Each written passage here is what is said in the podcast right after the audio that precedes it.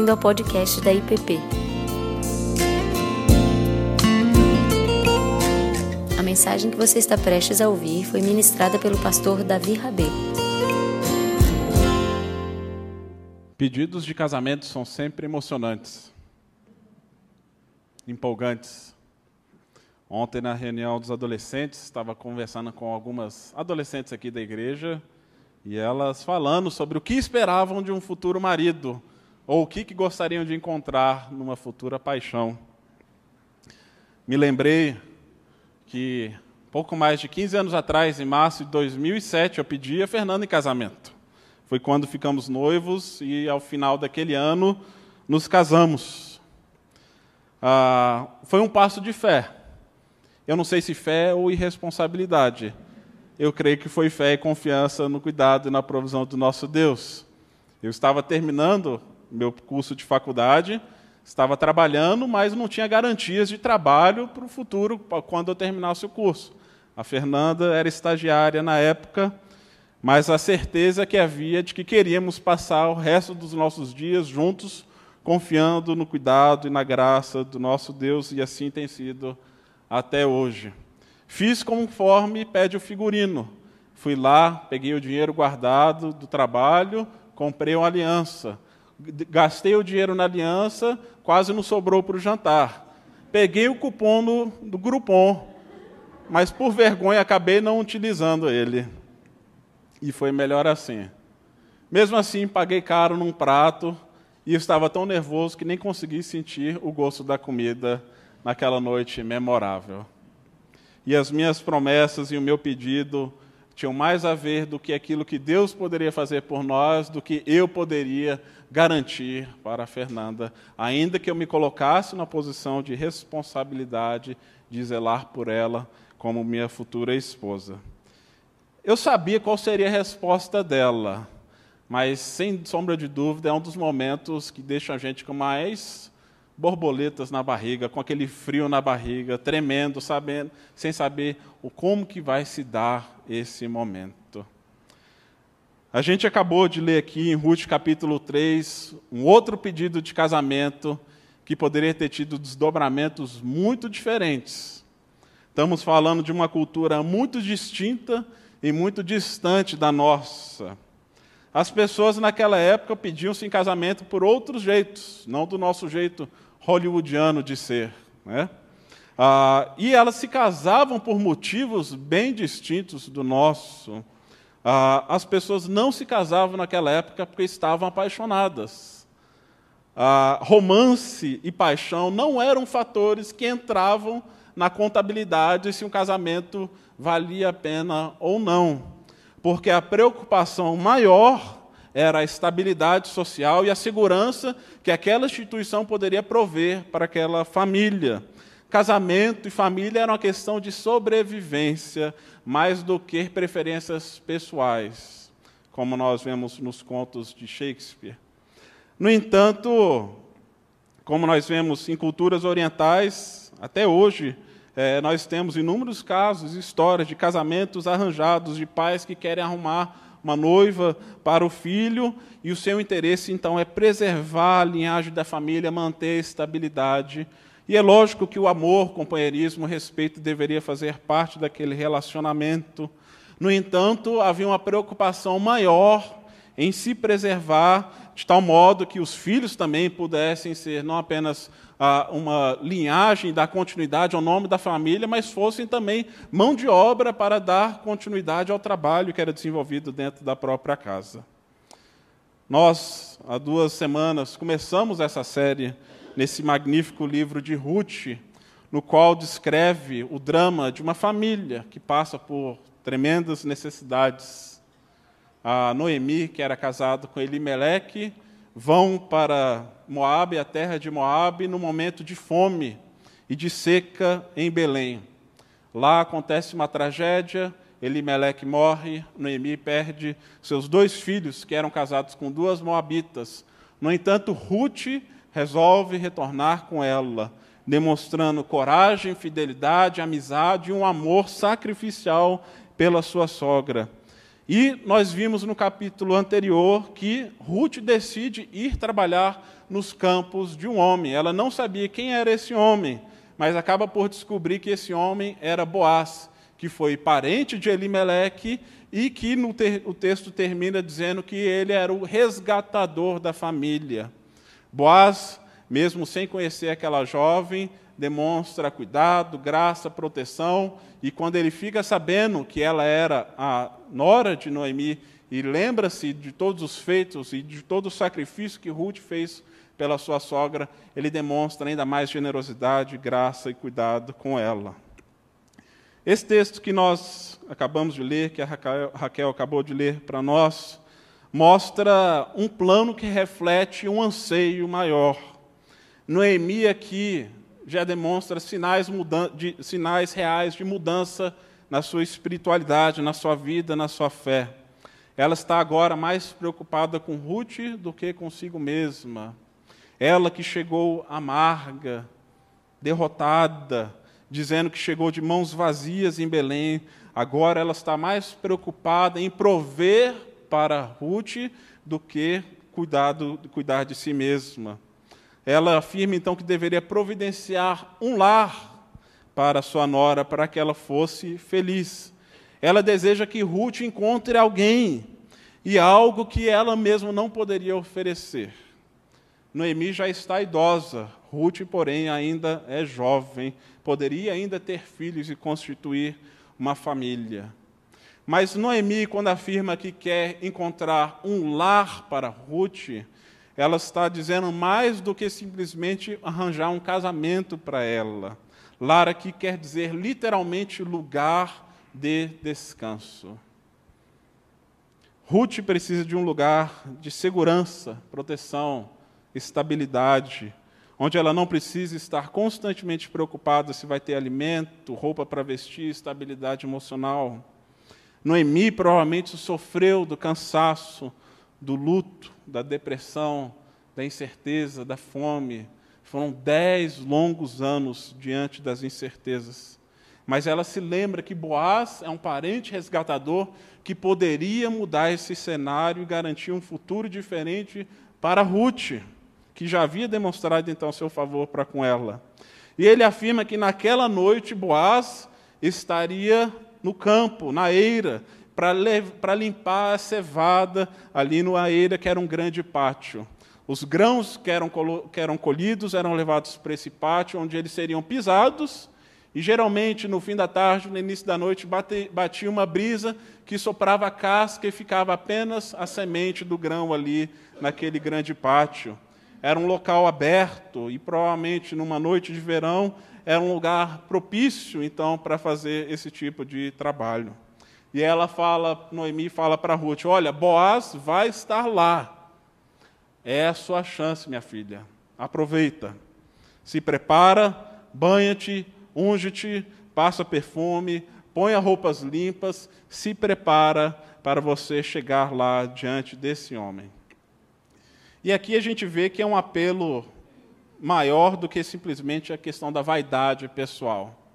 Quando Noemi fala para Ruth, limpa-te, banha-te, unge-te, troque as suas roupas, põe as suas roupas novas. O que ela está dizendo para ela, Ruth chegou a hora de tirar a vestimenta de viúva e dar um passo de fé rumo a uma nova história. Imagino que esse não tenha sido um processo fácil, como nunca é vencer esses desafios, perdas como essas que elas enfrentaram porém era um passo necessário. Ela perdeu, ambas amargaram a perda de um marido, mas ela sabia que precisava dar passos de fé. Então Noemi continua com seu plano e diz: depois que ele tiver comido e bebido, chega onde ele estiver deitado, descubra os seus pés. Noemi é esperta, sabe que as pessoas são mais felizes quando estão de barriga cheia, estão mais abertas a propostas quando estão satisfeitas. E assim ela fala para Ruth então fazer. Quando ele estiver deitado, chega ali perto, deite-se ali e aguarde as suas instruções. E assim Ruth foi com esse plano em mente. Agora, é um, um plano tanto arriscado. Ruth continua sendo uma moabita, uma estrangeira, vivendo em terra estranha. A Boaz, apesar de ter demonstrado seu favor para com Ruth, ele não sabe desse plano, obviamente, e havia muitos perigos ali nesse plano enquanto ela vai sozinha para um campo para encontrar-se com um homem no meio da noite.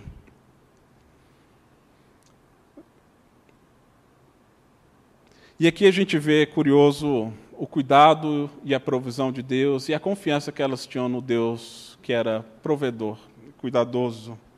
Confiaram não apenas no cuidado de Deus, mas também no caráter de Boaz, que se demonstrava como alguém diferente, alguém que não iria tirar proveito de uma situação como essa, de uma mulher que estava sozinha, num lugar escuro, numa terra estranha, aos seus pés no meio da madrugada. Eles, elas confiaram no cuidado de Deus e no cuidado de Boaz. E aqui nós vemos alguns dos anseios que nós temos também, anseios que estavam no coração de Ruth, que também estão no nosso coração. Um anseio por acolhimento, um anseio por segurança, um anseio por descanso, de encontrar esse lugar de paz, um lar, não apenas uma família, mas um estado de espírito onde a gente encontra a plenitude. E esses são anseios que todos nós carregamos. O desejo de desfrutarmos de um verdadeiro repouso e trazer alívio para nossa mente diante de tantas incertezas e instabilidades no mundo como nós vivemos. Experimentamos cansaço das preocupações do estresse diário, das cobranças do trabalho, das cobranças internas de desempenho, das incertezas com relação ao futuro, com relação ao emprego, com relação à saúde, com relação à família, por não sermos aquilo que gostaríamos de ser, cansaço das contas para pagar, das noites mal dormidas por causa de enfermidades e diagnósticos, cansaço por filhos doentes constantemente, Enfrentamos o cansaço por causa das limitações dos nossos corpos, cansaço por causa do pecado e o desgaste que isso traz para nós e para as nossas relações. Queremos nos sentir seguros e temos medo, porque muitas vezes nos sentimos sozinhos, especialmente em centros urbanos cada vez mais violentos. Queremos uma segurança que nem mesmo muros, cercas e alarmes são capazes de prover. E alguns podem achar que é um absurdo que Ruth precisasse de um marido para encontrar isso. No entanto, precisamos lembrar que essa é uma sociedade onde família é tudo. Seu nome, sua identidade, o seu valor, a sua sobrevivência dependem de um núcleo familiar. Essa é uma sociedade rural e não industrial. Não há empregos disponíveis na praça como nós temos hoje, ou talvez não estamos tendo. Os filhos estão ligados ao trabalho da casa e ao ofício familiar. Então, sem marido e sem filhos, ela está em apuros, como nós já vimos semana passada. Ela estava numa situação bastante delicada. Talvez as coisas hoje tenham mudado e nós temos hoje mais possibilidades, mas continuamos com pressões semelhantes, apenas transferimos. Talvez não seja por um cônjuge, mas seja por um trabalho, por uma carreira, para a estabilidade de um salário e queremos encontrar realização, descanso, identidade nessas coisas, num corpo perfeito, num desempenho, em ser alguém influente, importante, relevante. Isso tudo vai trazer pesos para a nossa alma. Quando nós achamos que apenas quando encontrarmos isso que teremos verdadeira alegria e paz.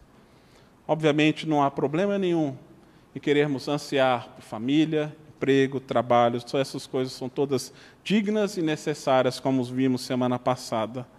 No entanto, nós temos um anseio mais profundo e um cansaço e um peso que apenas um resgatador é capaz de nos dar. Apenas um redentor é capaz de nos prover. E é o que Ruth faz, ela vai atrás de um resgatador para si. Ela vai atrás de um redentor em busca de um lugar de refúgio e de descanso no seu encontro com Boaz. E aqui o texto segue a partir do verso 6 e descreve que é um tempo de colheita, tempo de festa. Boaz está alegre, pois havia comido, bebido. Provavelmente tomou uns vinhos e se deitou para dormir junto dos grãos. Era comum os homens naquele período deitarem-se perto da sua colheita para proteger e impedir que seja animais ou outras pessoas levassem ou a colheita fruto do seu é, grande trabalho e esforço. Ruth chega então onde Boaz está dormindo, descobre os seus pés e deita-se perto dele. Essa é uma expressão até difícil de traduzir, porque alguns sugerem que Ruth pudesse estar se insinuando para Boaz ao descobrir parte da sua vestimenta. E certamente ele poderia ter interpretado mal esse ato, principalmente quando lembrarmos da origem do povo moabita, que é de quando as filhas de Ló eh, eh, dão bebida para o seu pai, e então se deitam com ele e dão origem a, então ao povo moabita por meio do primogênito chamado Moabe. No entanto, Ruth é uma mulher transformada pela graça do Deus verdadeiro, pelo Deus uh, de Israel. Ela não foi se jogar sexualmente aos pés de Boaz. E Boaz, também sendo um homem virtuoso, não interpretou esse ato como tal e então reconhece que havia algo mais que estava acontecendo ali, mas ele não deixa de se assustar. Afinal, quem que não iria se assustar quando acordasse e viesse, visse alguém nos seus pés? Os pais estão acostumados com ver, acordar com filhos nos pés todas as noites, né, gente? Mas você está no campo e acordar com uma mulher no seu pé, você vai ficar preocupado. E ela pergunta: Quem é você? Ele pergunta: Quem é você? E a Ruth responde: Sou Ruth, tua serva. Estende a tua capa sobre a tua serva, porque tu és resgatador. É uma declaração forte, carregada, que Ruth faz a Boaz, que traz um peso de responsabilidade, que ele tem consciência. Ela, ela fala para ele: estende a sua capa sobre mim. E essa é uma metáfora que é utilizada em outros lugares das Escrituras, como em Ezequiel 16, 8, para tomar alguém em casamento. Ela estava dizendo: Me peça em casamento, Boaz, estou aqui, você é o meu resgatador. E a colocação de um manto sobre uma viúva também era um sinal de um pedido de casamento. No entanto, essa expressão também poderia ser traduzida não apenas como capa, mas também como asas. As palavras são bastante semelhantes. Então é como se ela dissesse: Boaz, estende as suas asas sobre mim, como um refúgio, de, um símbolo de refúgio e segurança. Curioso que Boaz afirma no capítulo 2 que Ruth havia ido para Belém com Noemi e, e havia encontrado refúgio debaixo das asas de Yahvé. Agora, a provisão e o cuidado de Yahvé ia se demonstrar por meio da vida de Boaz, assim como Ruth.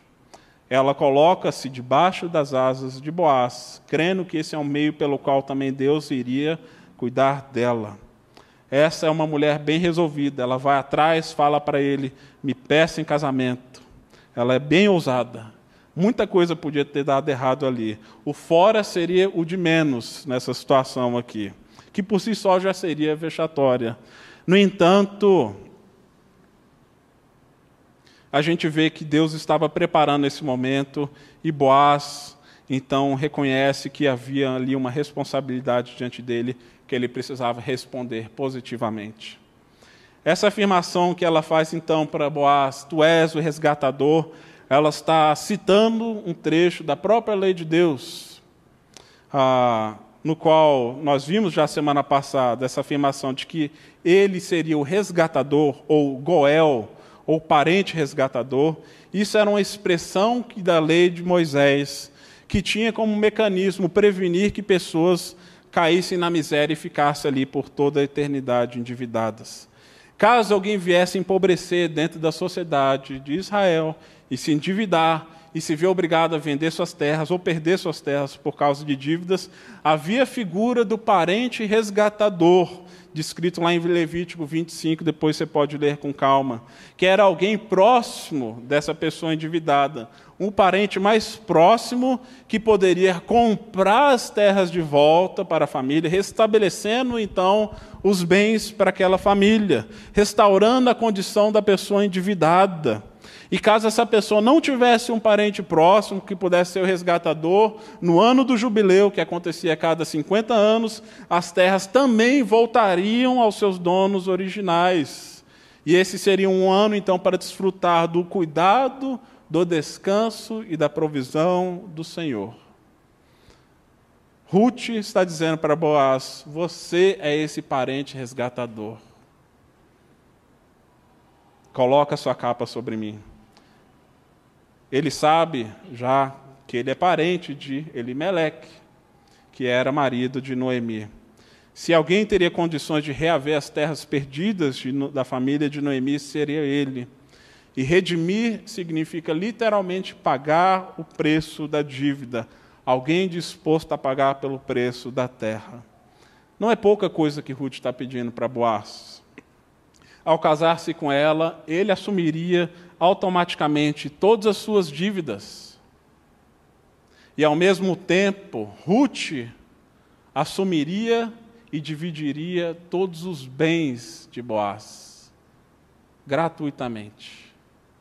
Iria custar muito para Boaz e nada para Ruth. Mas assim como essa lei havia outra, como a lei do levirato, que dizia que se alguém perdesse o seu marido e não tivesse filhos, o cunhado ficava obrigado a casar-se com a viúva para que pudesse dar continuidade à linhagem daquela família. Vocês veem que tem muitos costumes muito diferentes dos nossos. Já pensou você casar e estar tá preocupado se o seu cunhado também é um bom partido, caso aconteça com seu marido? Porque talvez você tenha que se casar com ele caso uma tragédia acontecesse. Boaz não era cunhado de Ruth e também não era de Noemi. No entanto, ele entende alguns princípios dessa lei e, mesmo assim, ele abraça, ele vai muito além do que a lei exigia para ele. E qualquer resposta à atitude de Boaz? Ele louva a atitude de Ruth. Ele diz que ela era uma mulher virtuosa e de que ele faria tudo o que ela pediria.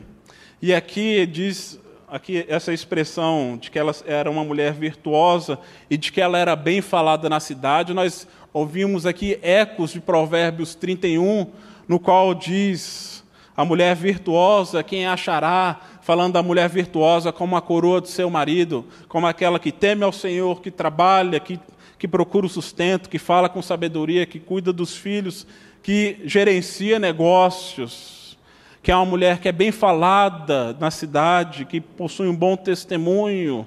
Boaz está dizendo, Ruth, você é essa mulher. Inclusive, algumas Bíblias hebraicas colocam o livro de Ruth logo após o livro de Provérbios. Então, você lê Provérbios 31, a mulher virtuosa, quem achará, você pula algumas páginas e você encontra Ruth. Boaz louva a vida de Ruth, a louva pelo seu caráter, a louva pela sua virtude e por tudo aquilo que ela havia feito já por Noemi. E ela diz: agora você está agindo com benevolência ainda maior. Você não, não está indo atrás dos seus próprios impulsos.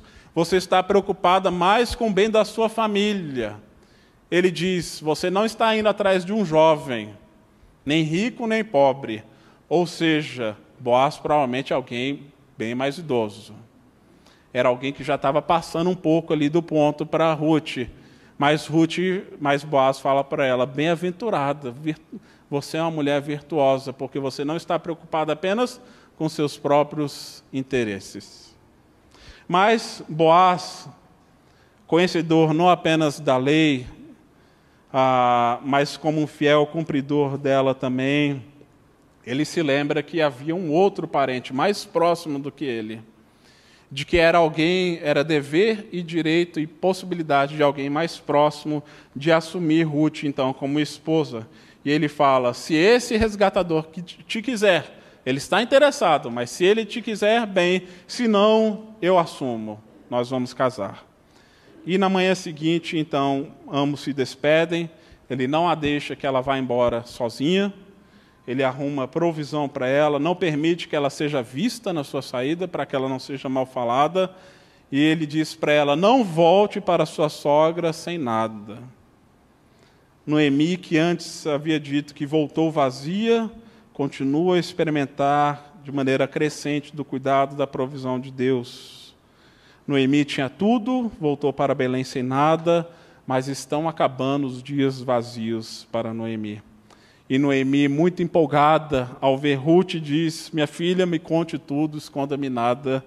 Como que foi o encontro? E a resposta, a Noemi explica para ela o que havia, que havia acontecido. E a resposta de Noemi é profunda e desafiadora. E ela termina no verso 18 dizendo: Espera, minha filha. A questão ainda não havia se resolvido, Ruth não sabia se Boaz poderia se casar, poderia se casar com ela. Precisariam consultar um outro homem perante a praça, diante da praça pública. Mas ele diz para ela, Noemi diz para Ruth: Espera, minha filha, porque aquele homem não descansará enquanto não resolver esse caso ainda hoje. Ruth não tinha outra condição outra opção a não ser esperar e confiar. Ruth trabalhou, foi atrás, tomou iniciativa, não esperou que as coisas caíssem em seu colo. Mas chega um momento em que todo o nosso esforço, todo o nosso trabalho, todo o nosso labor cessa. E tudo que nos resta é esperar e confiar. Há um limite para as nossas preocupações, há um limite para o nosso esforço e tudo que nos resta é esperar e aguardar a redenção do Senhor. Ruth precisou dar esse passo de fé, de uma espera confiante, de um descanso que reconhece as suas próprias limitações, de entender que enquanto ela descansa, havia outro alguém que estará, estaria trabalhando em seu favor. E aqui nós vemos três realidades que apontam para o nosso próprio Salvador e Redentor Jesus Cristo. Ruth foi atrás de alguém que pudesse dar-lhe um lar, que pudesse dar-lhe redenção e descanso. E essas são realidades que apontam para o nosso Senhor Jesus Cristo. E gostaria de falar rapidamente dessas três realidades. Jesus é o verdadeiro noivo, que vem para resgatar a sua noiva. Na Bíblia, casamento e evangelho estão intimamente relacionados, porque Deus se relaciona conosco por meio de alianças. Nós temos no início da Bíblia o casamento entre Adão e Eva, temos inúmeras histórias no qual Deus mostra a sua aliança, o seu cuidado por meio de relações familiares, e termina mostrando a relação entre Cristo e a sua igreja, entre Cristo e a sua noiva, com essa festa de casamento das bodas do Cordeiro. Então Jesus faz uma aliança conosco por meio do seu sangue, no qual Ele é o noivo que vem para resgatar a sua noiva, que precisa de descanso, de resgate. Diferentemente da história de Ruth e de Boaz, Jesus é aquele que vem ao encontro da sua noiva. Jesus é um noivo que deixa o conforto da casa de seu pai em busca da sua noiva, que é a igreja, que somos nós. E com ele, e quando ele vem ao nosso encontro, ele vem para nos dar a sua própria vida, para que a gente tenha um nome, uma identidade, uma herança, uma nova família, um novo lar, uma certeza de futuro, porque é Ele quem garante, em última instância, o nosso sustento e diz que nós não seremos desamparados. Como noivo, Jesus é aquele que conforta os seus discípulos e, mesmo diante da sua partida, ele diz que vai preparar um lugar mas vai retornar para buscar a sua noiva. Por isso ele diz: Não se turbe o vosso coração, credes em Deus, crede também em mim. Na casa de meu pai há muitas moradas, se assim não for, eu vou teria dito, pois vou preparar-vos lugar. Jesus é aquele que vai preparar um lugar de descanso para nós, onde nós poderemos habitar eternamente com Deus, o nosso Pai. E isso faz com que a gente possa reafirmar as relações familiares mas ao mesmo tempo mostra que elas de certa maneira estão relativizadas de tal modo de que a gente não precisa necessariamente de um cônjuge ou de filho para sentir plenos, para termos redenção. Porque a redenção vai vir por meio de Jesus Cristo.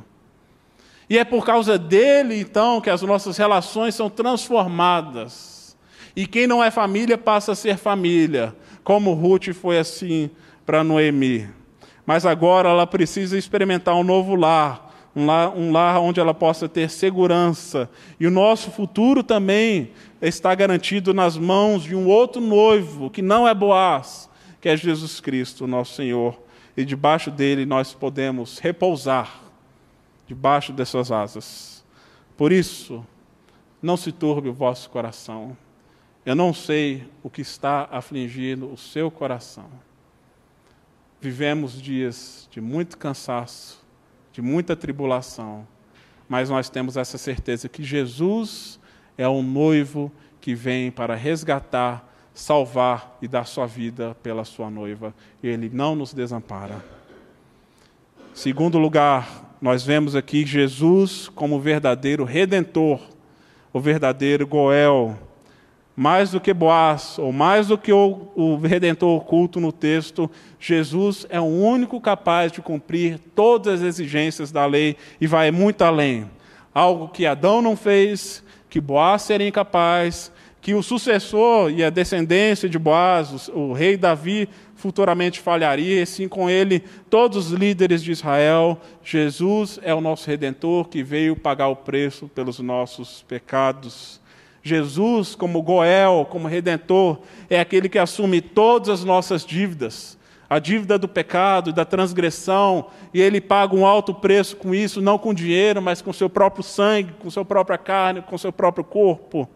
E ao mesmo tempo é que ele dá a sua vida pela sua noiva, assumindo a nossa miséria, a minha, a sua culpa, a nossa dívida, o nosso pecado, nós recebemos gratuitamente todas as bênçãos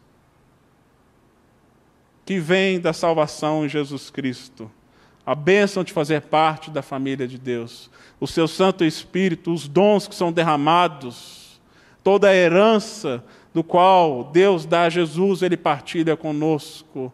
Assim como Ruth recebeu gratuitamente, iria receber gratuitamente a redenção da sua própria história, nós recebemos gratuitamente o resgate de nossas vidas por meio de Cristo. Ruth não tinha condições de trabalhar e redimir a si mesma, a sua família. Ela precisou confiar em um resgatador. Assim, nós também precisamos confiar, e isso envolve um, um ato de reconhecimento da nossa miséria, das nossas limitações, de que somos incapazes de nos chegarmos até Deus, ou mesmo de resgatar e de construir para nós mesmos uma nova história. O chamado do Evangelho não é torne-se uma pessoa boa, como Ruth ou como Boaz, e serás aceito por Deus. Pelo contrário, é pelo fato de Cristo dar sua vida por nós, é que podemos então gerar virtudes e cultivá-las dentro dessa experiência da graça. A mensagem do Evangelho de que nós, pessoalmente e naturalmente, estamos espiritualmente condenados no entanto, somente a graça de Deus pode nos redimir. E eu gostei muito da afirmação de um autor chamado Paul Miller, que diz: Até onde sabemos, o Goel, o resgatador, era único em Israel. Um Goel antecipa algo sobre Jesus, a personificação da lei que redime o povo. E à medida que Jesus ia por Israel, curando os enfermos, cuidando dos pobres, incluindo o estrangeiro, ele estava sendo Goel, o redentor que Israel nunca fora, Ele completou Israel e quando Jesus morreu na cruz, ele foi Goel para o mundo. Deus não enviou para nós um livro de instruções, ele enviou o seu filho. Ele não nos deu meramente conselhos, ele nos deu a sua carne. Ele não apenas mostrou como fazer, ele mesmo o fez, indo até a sua morte, porque Jesus é o perfeito Goel. Jesus é o perfeito redentor e resgatador de nossas vidas. E terceiro e último, Jesus como nosso verdadeiro descanso. Espera, minha filha, porque aquele homem não descansará enquanto não resolver esse caso ainda hoje. Esse último verso é um apelo para descansar e confiar de que alguém trabalha em nosso favor. E talvez essa seja uma das atitudes mais difíceis do nosso tempo. Aprender a esperar e aprender a descansar. Porque talvez muito do cansaço que nós vivemos e experimentamos não vem apenas das circunstâncias externas ou de problemas externos, mas de toda a nossa agitação interna e incapacidade de deixar Deus ser Deus e reconhecer que nós somos criaturas. Por isso o Salmo 127 diz: Se o Senhor não edificar a casa, e vão trabalhar as que a edificam. Você acabou de ouvir o podcast da IPP. Para saber mais, acesse nossa página em www.ippdf.com.br.